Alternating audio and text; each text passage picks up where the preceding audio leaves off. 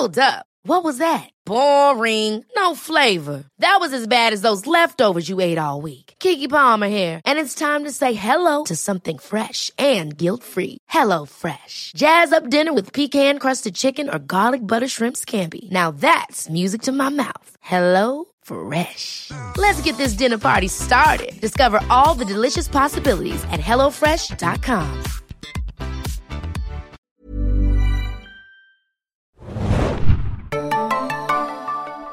Herzlich willkommen, liebe Serienjunkies, zu einer neuen Ausgabe des Serienbiz Podcasts. Mein Name ist Hanna und ich bin heute auf der Berlinale bei schönstem Sonnenschein bei Bad Banks, den Interviews. Und ich habe einen ganz besonderen Gast. Stell dich doch einmal bitte selber vor. Hallo, ja, ich bin Lisa Blumenberg. Ich bin äh, Produzentin bei Letterbox Filmproduktion. Das gehört zur Studio Hamburg Gruppe. Und ähm, ich, ich habe äh, im Serienbereich zum Beispiel die Serie Blochin äh, von Matthias Glasner mit Jürgen Vogel und Thomas Heinze produziert. Und aktuell haben wir hier in, auf der Berlinale äh, am Start Bad Banks, ähm, äh, ja, unsere neue Serie.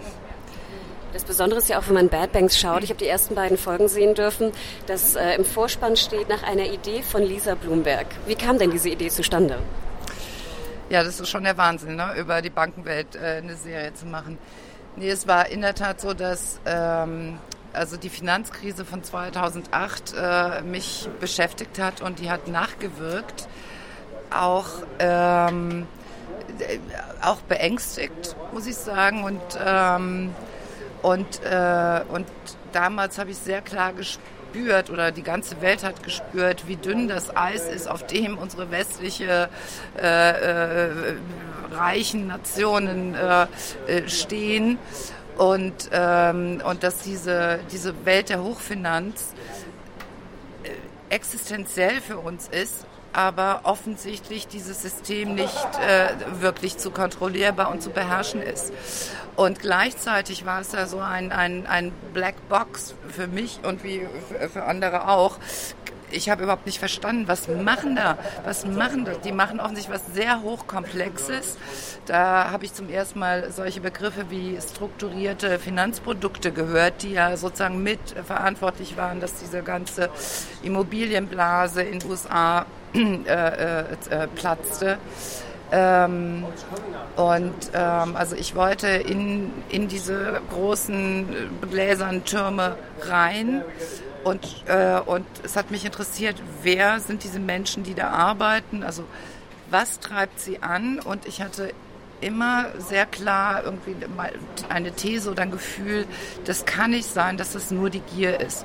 Das war ja immer so die einfache Antwort. Der, der Banker-Bashing äh, war sozusagen die leichteste Antwort. Aber mich hat dieses, also inhaltlich die, ähm, die, äh, die Frage nach diesem unkontrollierbaren System und dem einzelnen Menschen dahinter äh, so äh, interessiert. Und gleichzeitig äh, äh, als Produzentin, das war also 2012, habe ich mich wirklich ernsthaft mit diesem Gedanken befasst. Das war ja noch vor diesem Serienboom, dem Deutschen, muss man wirklich sagen. Und, ähm, und es war klar, unsere Firma und ich wollte mich auch öffnen gegenüber internationalen Co-Produktionen im Fernsehbereich. Und ähm, die Banken, die Welt der Hochfinanz ist ein Stoff, der sich, dem man ähm, sehr organisch aus Deutschland und aus Europa heraus erzählen kann, der aber eine globale, offensichtlich eine globale Relevanz hat und ähm, sozusagen auf der ganzen Welt gültig ist. Jetzt ist ja Luxemburg äh, als äh, Co-Produzent mit eingestiegen. Wie ja. kam es denn dazu und was sagt man zu der allgemeinen, immer noch bestehenden Kritik auch gegenüber Luxemburg? Das ist ja so ein bisschen doppeldeutig fast. Ja, ähm, also das hat, das war sozusagen gehörte mit zu meinen inhaltlichen Überlegungen, wo ist, äh, äh, wo ist diese Serie am besten angesiedelt. Es bietet sich an für eine äh, international, also für eine mindestens binationale Co-Produktion und was, also und dann war, was sind die Hauptfinanzstandorte in, in Europa? Ähm, und das sind natürlich Frankfurt am Main und Luxemburg natürlich auch als wichtiger europäischer Finanzschauplatz. Ähm, eigentlich natürlich mehr so äh, aus alten Zeiten bekannt als Steuerparadies. Das ist nicht so ein klassisches Investmentbanking-Land. Äh, da haben wir sozusagen, aber, aber das wird da auch betrieben. Ähm, also es war eine inhaltliche Überlegung und gleichzeitig wusste ich, dass äh, Luxemburg, äh, obwohl es so klein ist, eine sehr starke Filmszene hat und auch eine sagen wir, potente Förderung. Und, ähm, und dass ich äh, sozusagen, dass man eine Chance hat, äh, so ein doch aufwendigeres Projekt zu finanzieren. Dass man eben, also dass ich von vornherein nicht als Auftragsproduktion, äh, äh Fernsehauftragsproduktion angehen wollte. Ich fand ja auch toll, mal so ein bisschen äh, neue Bilder zu sehen und mal eine neue Sprache zu hören. Also ich muss gestehen, ich habe, glaube ich, noch nie eine Serie oder einen Film aus Luxemburg gesehen. Und es war einfach mal toll, neue Bilder zu sehen. Ja, also Luxemburg war für unser Projekt wirklich äh, perfekt, also weil wir konnten die Stadt äh, als Stadt, als, äh, als Luxemburg erzählen. Ähm, es wird ja viel in Luxemburg gedreht, aber 99 Prozent der Filme spielen haben natürlich überhaupt nichts mit Luxemburg zu tun. Das sind Studioproduktionen oder sonst was. Aber bei uns, wir konnten diese wahnsinnige Indust äh, äh also ähm, äh, äh EU-Architektur nutzen, die es da gibt mit äh, riesigen Kongresshallen, äh, mit riesigen Übersetzungen, also was wir dann auch brauchten für die politische Ebene, die wir ja auch in Bad Banks erzählen. Und gleichzeitig dieser ja eigentlich äh, sehr charmante äh, ähm, eigenwillige Provinzort Luxemburg mit dieser riesen Klippe mitten in der Stadt, der ist sehr attraktiv. Und die Mehrsprachigkeit der Luxemburger mit äh, Deutsch und Französisch als Amtssprache und äh, Deutsch, Französisch und Luxemburgisch und Englisch sprechen die sowieso alle.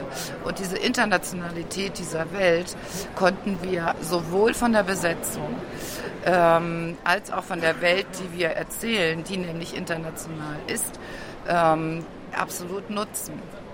Ja, das ist schon erwähnt, die Klippe. Da gibt es so eine wunderschöne Szene, wo so ein Auto nachts lang fährt, ne? An dieser Klippe. Das sah ja wunderschön aus, habe ich noch nie gesehen. Ja, das, äh, das ist äh, ein wahnsinnig stimmungsvolles Bild und äh, wir hatten, äh, also äh, unser Kameramann Frank Klamm hat da Großes geleistet äh, äh in unserer Serie. Also ich finde, das ist wirklich ein sehr cooler, toller, eigener, eigener Look. Also ins, äh, wie wir ja insgesamt äh, schon äh, sozusagen unser Ziel war es, ein internationales Niveau zu bekommen mit der Serie und trotzdem gleichzeitig eine individuelle Handschrift zu haben, was sehr eigenes, also nicht irgendwas nachzumachen. Und das, ähm, äh, da spielt die Kamera natürlich eine große Rolle und die Regie von Christian, Christian Schwocho, ähm, der sich ja auch ganz tief in die Recherche begeben hat und wirklich also mit Dutzenden von Bankern und äh, äh, Menschen aus der Branche gesprochen hat, in Frankfurt, in New York, äh, in, in äh, London vor allen Dingen auch. Und, ähm, und es geschafft hat, in diese verschlossene Welt reinzukommen, um wirklich einen Geschmack und ein Gespür zu bekommen. Jetzt hattest du ja eingangs schon gesagt, dass dich besonders interessiert hat, was hinter den Menschen steht, ob es nur die Gier ist oder noch mehr. Du deutetest an, dass es mehr sei. Was steckt denn noch dahinter als nur Gier? Darfst du das schon verraten oder spoilert das die Serie? Das darf ich verraten, also weil ähm, also wir haben alle, also ich hatte, habe ja dann Oliver Kienle angesprochen, ein junger Autor, und habe gesagt, äh, gesagt, das ist die Grundidee, äh, äh, das ist das Setting, das äh, hast du lustig mit dir, mir in diese Welt reinzubegeben. Ähm, und das und natürlich hat Oliver Kiene genauso wenig Ahnung von dieser Bankenwelt wie ich. Aber das heißt, man ist ja immer auf der Suche nach dem Universalen hinter einer Idee, die man vielleicht erstmal nur intuitiv hat. Und das ist bei uns ganz klar, es geht um den Wert von Menschen. Und, ähm, ähm, und, äh, und die Tatsache, dass jeder Mensch sich, sich wertvoll fühlen will. Und in der Bankenwelt ist, hast du vermeintlich eins zu eins jeden Tag erfährst du, wie dein eigener Wert ist. Ähm, nämlich am Ende des Tages weißt du, wie viel Geld du für die Bank verdient oder verloren hast. Und das ist ein sehr starker Antrieb für, für, für Menschen. Und, ähm, Und, und, die, der, und wir lernen ja sehr äh, komplexe und ambivalente Figuren kennen und merken, dass jeder wirklich einen sehr eigenen Antrieb hat.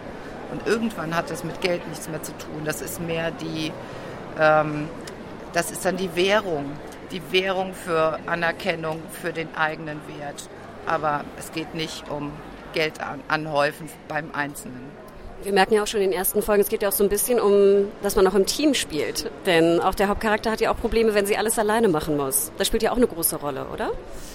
Ja, also ähm, es ist wie in einer, ich sage ja auch manchmal, es ist eine, also es ist eine Working Place Geschichte und es geht auch darum, wie Teams zusammenfinden, wie Hierarchien durchgerüttelt werden, wenn jemand Neues kommt, wie man sich in, positioniert dann in auch unausgesprochenen Hierarchien, weil die Bankenwelt ist flach also da ist äh, äh, äh, Barry Atzma, der den äh, Investmentbanking-Chef äh, spielt, der sitzt wirklich mit jedem in, äh, der Banker, Investmentbanker sozusagen auf einer Etage. Die, die sind da permanent im Kontakt. Aber trotzdem, natürlich gibt es alles. Und es gibt diese Machtspiele und, ähm, und Bündnisse, die man eingeht. Es, Loyalität ist ein Riesenthema in der, äh, äh, in der Show und, ähm, ähm, und, und der Mangel an Loyalität, ehrlich gesagt. Du hattest vorhin ja auch schon den, den Autor Oliver Kienle genannt. Ich fand es ja sehr interessant. Im Vorspann sieht man ja Story created by Oliver Kienle, dann den Writers Room aufgezählt und dann nach einer Idee von, von dir. Ähm, wolltet ihr das in den Vorspann wirklich drücken, dass der Writers Room explizit erwähnt wird? Das habe ich jetzt in der US-Serie zum Beispiel noch nie gesehen. Ja, also es, äh, wir, wir haben uns bemüht, äh, sozusagen deutlich zu machen, wie äh, in, in welcher Teamarbeit äh, das Ganze entstanden ist und trotzdem deutlich zu machen, wer sozusagen äh, kreativ da auch führend war. Ähm, und, äh, und ich finde, dass die Autoren des Writers Rooms, die ja sozusagen in einem, man kann sagen, dritten Schritt dazu kamen, nämlich erst nachdem ähm, äh, Oliver und ich wirklich sehr lange an diesem Grundsetting gearbeitet haben und er sozusagen wirklich die Story und die Figuren kreiert hat. Ähm, und auch schon ein erstes Buch da war. Dann kamen erst die Autoren äh, dazu im Writers Room, Jan Galli und Jana Borbach. Ähm, äh, um nochmal sozusagen wirklich äh, äh, den Staffelbogen fein zu tunen, um sich auch Recherche aufzuteilen, weil das ist ja eine gigantische Recherchearbeit, die wir da über äh, Jahre gemacht haben. Ähm, und, äh, und diesen Prozess, dieses gemeinsame Entwickeln im Writers Room, die dann immer mal ein, zwei Wochen getagt haben, äh, war ein ganz wichtiger äh, äh Weg für alle. Würdest du sagen, dass das eine Folge auch des äh, von dir auch angesprochenen Serienbooms ist in Deutschland? Dass man jetzt doch auch mehr Rücksicht fasst äh, auf die Autoren gibt? Ich finde das absolut äh, überfällig. Ich bin immer noch irritiert, wenn auf Festivals äh, äh, ähm, äh, äh, Serien äh, vor allen Dingen äh, als äh, äh, sozusagen über die Regie angekündigt werden, ohne deren Leistung zu einzuschränken. Aber das ist die die Autoren sind sind die Urheber und ähm, ähm, und stehen ganz vorne bei eigentlich bei allen Büchern, aber bei den Serien erst recht. Wenn man jetzt über den Serienboom spricht in Deutschland, ähm, denkst du manchmal auch so, oh Gott, vor drei Jahren wäre das gar nicht denkbar gewesen? Auch, dass wir jetzt in der Berlinale zum Beispiel, neulich war das Panel ja bei den Series Days, es war rappeldicke voll, Leute mussten, ne, wurden rausgehalten und ich habe das Gefühl, dass jetzt endlich mal richtig was passiert in der Branche. Siehst du das auch so oder denkst du, da könnte noch so viel mehr gehen? Also es ist ein absoluter Umbruch. Äh, die, äh, die, also die Fernsehwelt, ähm, durch die neuen Player, selbstverständlich durch ähm, aber auch die Möglichkeit, überhaupt in neuen Konstellationen, ungewöhnlichen Konstellationen zu denken. Wie das Italien, die Rai hat schon vor, vor, vor Jahren zusammen mit HBO co-produziert. Also, äh, also Systeme, die eigentlich nicht äh, äh, kompatibel sind, zusammenzubringen, um High Quality äh, äh, äh zu, zu produzieren. Das ist ein äh, Riesenumbruch. Also in Deutschland, was, was, äh, ähm, äh, was wirklich wichtig wäre, ist äh, noch eine größere Verlässlichkeit äh, in den Fördersystemen. Also sowas wie äh, der, äh, der German Motion Picture Fund, der wirklich dann auch zuverlässig für Fernseh- und äh, Serienproduktion, wenn er nicht schon leer ist, weil er nicht äh, äh, zur Verfügung steht. Und diese Planungssicherheit bei so hochkomplexen Projekten wie Serien, wo du einen Riesencast zusammenhalten musst, ein, die, die, die besten Kreativen, die in der ganzen Welt gefragt sind, brauchst du äh, äh, eine Verlässlichkeit in der Finanzierung. Und da äh, ähm, kann, man, kann man in Deutschland noch die Bedingungen verbessern verbessern. Ähm, jetzt wird ja Bad Banks fast, fast parallel in Deutschland gezeigt auf ZDF und Arte. Also ich glaube äh, vom 1. bis zum 5. März. Ne? Ja. Wie kam es zu dieser doch sehr engen, zeitnahen Ausstrahlung? Ja, ich glaube, das ist wirklich auch dem äh, ähm, äh, die, diesem Paradigmenwechsel und dem Umbruch in der in der Branche geschuldet. Ähm, es ist ja es ist ja nicht nur, dass die äh, Serie linear äh, direkt hintereinander ausgestrahlt wird auf zwei Sendern, sondern sie ist ja auf beiden eine Woche vorab, ab, äh, nämlich ab dem 22. Äh, äh, Februar äh, in den Mediatheken von ZDF und Arte. Das heißt, äh, dass man ähm, dahin geht mit dem Programm, wo die Zuschauer sind. Und gerade wenn du mit äh, Programmen andere Zuschauer erreichen willst und Programme dann auch über äh, einen längeren Zeitraum sozusagen einen Bass und eine Aufmerksamkeit entwickeln können. Ähm, für mich bedeutet das, und es bedeutet ganz automatisch, dass äh, die einzelne lineare Quote nicht mehr äh, so eine Aussagekraft hat. Das, äh, ähm, und das ist, äh, das ist ein, äh, und, und ich finde es toll, äh, dass ZDF und Arte ähm, so äh, weit sind und so innovativ, auch in der Programmierung ähm, und äh, diese neuen Wege gehen. Ja, auch schön für Serienjunkies natürlich, dass sie da auch direkt einfach Zugriff haben. Die letzte Frage, die wir immer noch den Interviewpartnern stellen, ist, was war dein letzter Binge oder deine letzte Serie, die dich besonders bewegt hat? Fällt dir da etwas ein? Ja, das war Westworld.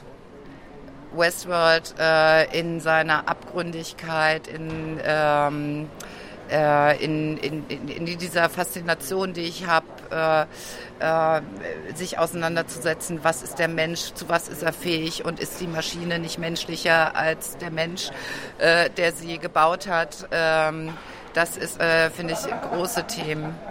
Und äh, ja. Du freust dich auf die zweite Staffel? Auf jeden Fall. Freue mich, bin, bin gespannt, in welcher Welt es jetzt ist. Äh, ähm, ja. Ja, super, Lisa. Dann vielen Dank für das schöne Gespräch. Und liebe Hörer, schaltet gerne ein oder schaut ab 22. schon in den Mediatheken von Arte und ZDF Bad Banks. Dankeschön. Vielen Dank.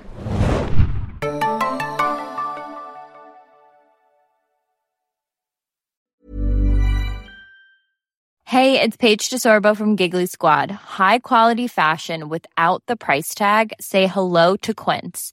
I'm snagging high-end essentials like cozy cashmere sweaters, sleek leather jackets, fine jewelry, and so much more. With Quince being 50 to 80% less than similar brands. And they partner with factories that prioritize safe, ethical, and responsible manufacturing. I love that. Luxury quality within reach. Go to quince.com slash style to get free shipping and 365 day returns on your next order. Quince.com slash style.